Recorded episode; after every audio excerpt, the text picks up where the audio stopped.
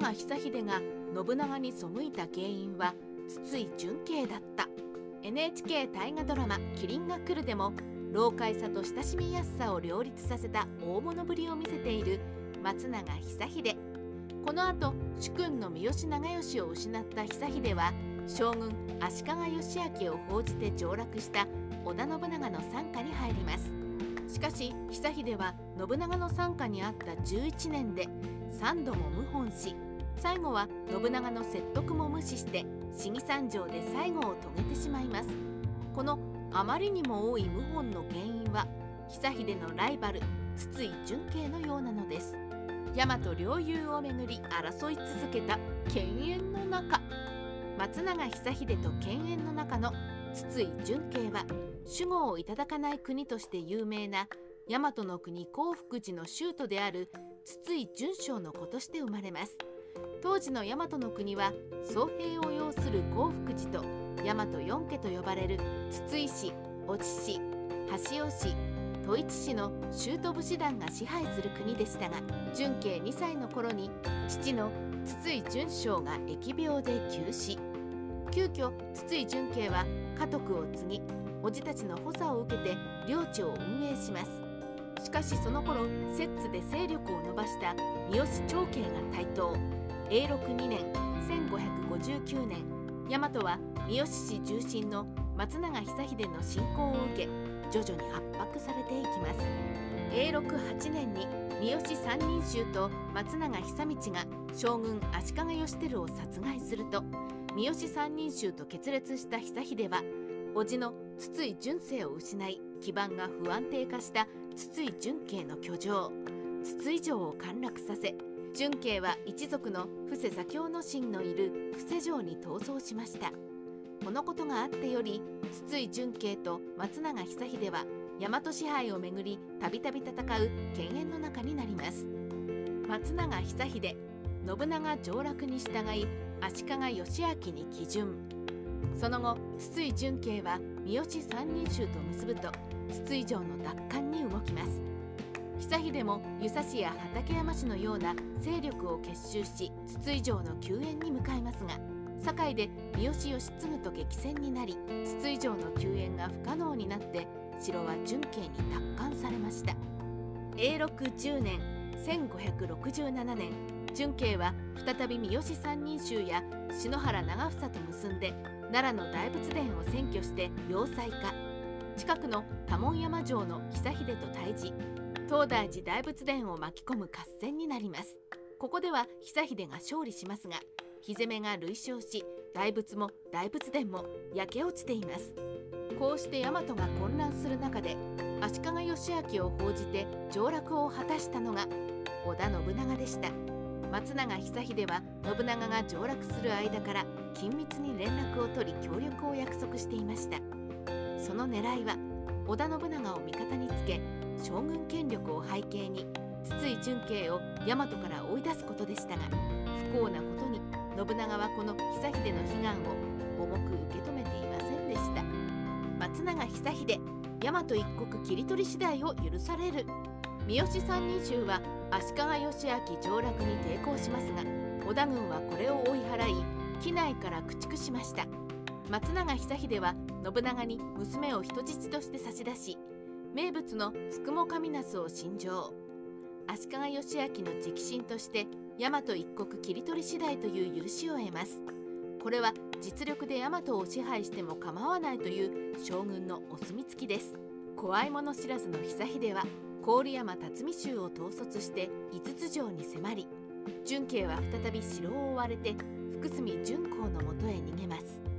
さらに信長は佐久間信盛と細川藤孝の2万の援軍を送り大和平定をアシストしました。久秀は気を良くし元気元年敵対していた三好三人衆と足利義昭の和睦も斡旋しました。こうして大和一国支配が見えてきたかに見えた久秀ですが敵は筒井純慶だけではありませんでした。思わぬところから久秀の地位を脅かす敵が出てきたのです。足利義昭が筒井純慶と縁組したため久秀謀反。その敵とは松永久秀が仕えている形式上の主君である足利義明です。義明は関白九条家の娘を養女とし筒井純慶に嫁がせて縁石関係になりました。これは松永にとり許しがたい裏切りでした。松永久秀は武田信玄と通じた上で義明に背きました。最初の謀反です。久秀は篠原長房や摂津の荒木村重と結び足利義明方の畠山昭隆や和田是長の居城を攻めます。筒井純慶はこれに対し辰一条を完成させ松永軍に備えました。勢いに乗った松永久秀久光富士三好義継らの連合軍は辰一条に攻め込み大規模な合戦に及びます。しかし連合軍は純慶に大敗。筒井純慶は再び筒井城を奪還することに成功します。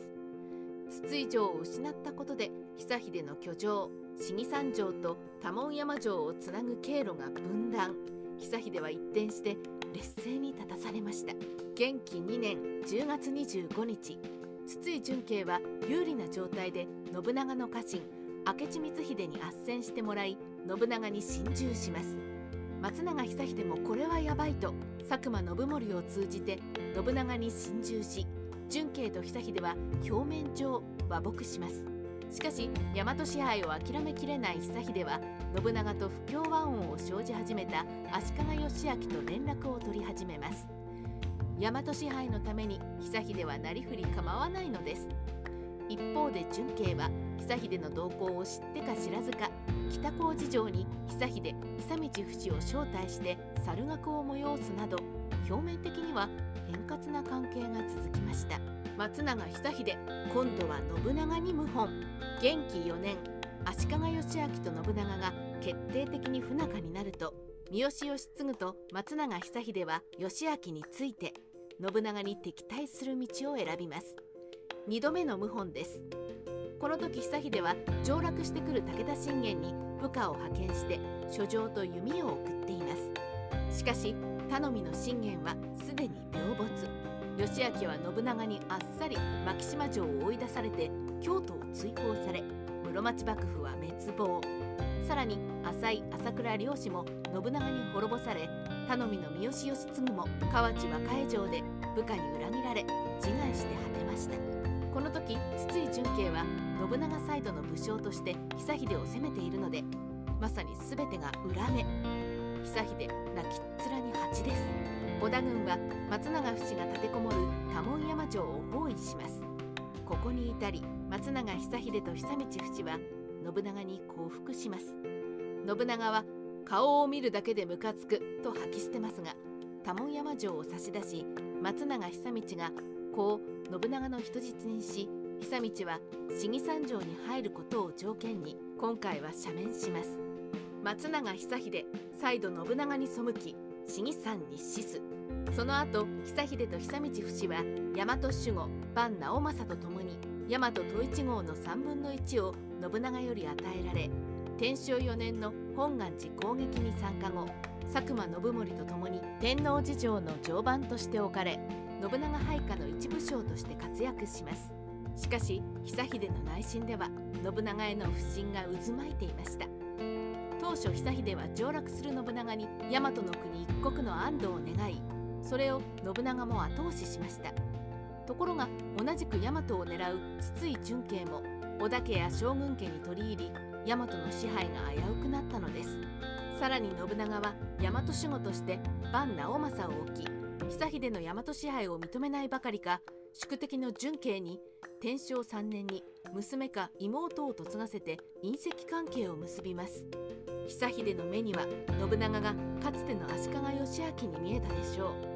決定的なのは天正6年1576年万直政が本願寺との戦いで戦死し筒井純慶が繰り上げで大和国支配を任されたことでした。これで松永久秀と足利義明との約束は完全に保護にされました。さらに純慶が人質として差し出していた母の帰国まで信長は許します。これは筒井純慶が縁組で織田一門扱いになったことを意味します。一方で久道の子は今でも信長の人質扱い。久秀と純慶との差は開くばかりでした。すでに70歳を目前に将来を焦る久秀にタイミングよく石山本願寺や足利義昭から誘いがかかります。信長を討つことに協力すれば大和一国はそちのものぞみたいなことでしょう。こうして久秀は天王寺砦を独断で出て大和の市議三条に立てこもって信長に背いたのです。3度目の謀反でした。信長は驚き松井勇官を使者にして不満があれば申せ望みがあれば聞くぞと降伏を促しますが松永久秀はちゃんちゃらおかしいわい何を今更？と黙殺。天正5年の10月10日織田軍に包囲され最後を悟った松永は城に火をかけて自殺しました。戦国時代ライターカワウソの独り言。松永久秀にとり大和支配は生涯の悲願でした。それが安堵されると思えばこそ将軍の直進にもなり信長にも仕えたのです。ところが信長はそんな久秀の大和への執着がわからないように大和の支配を筒井純慶に任せ知らんふりでした。おそらく信長は土地へ執着する武士の行動原理が理解できず大和じゃなくてもどこか適当な土地をやるから怒るなよ程度の感覚だったのでしょう。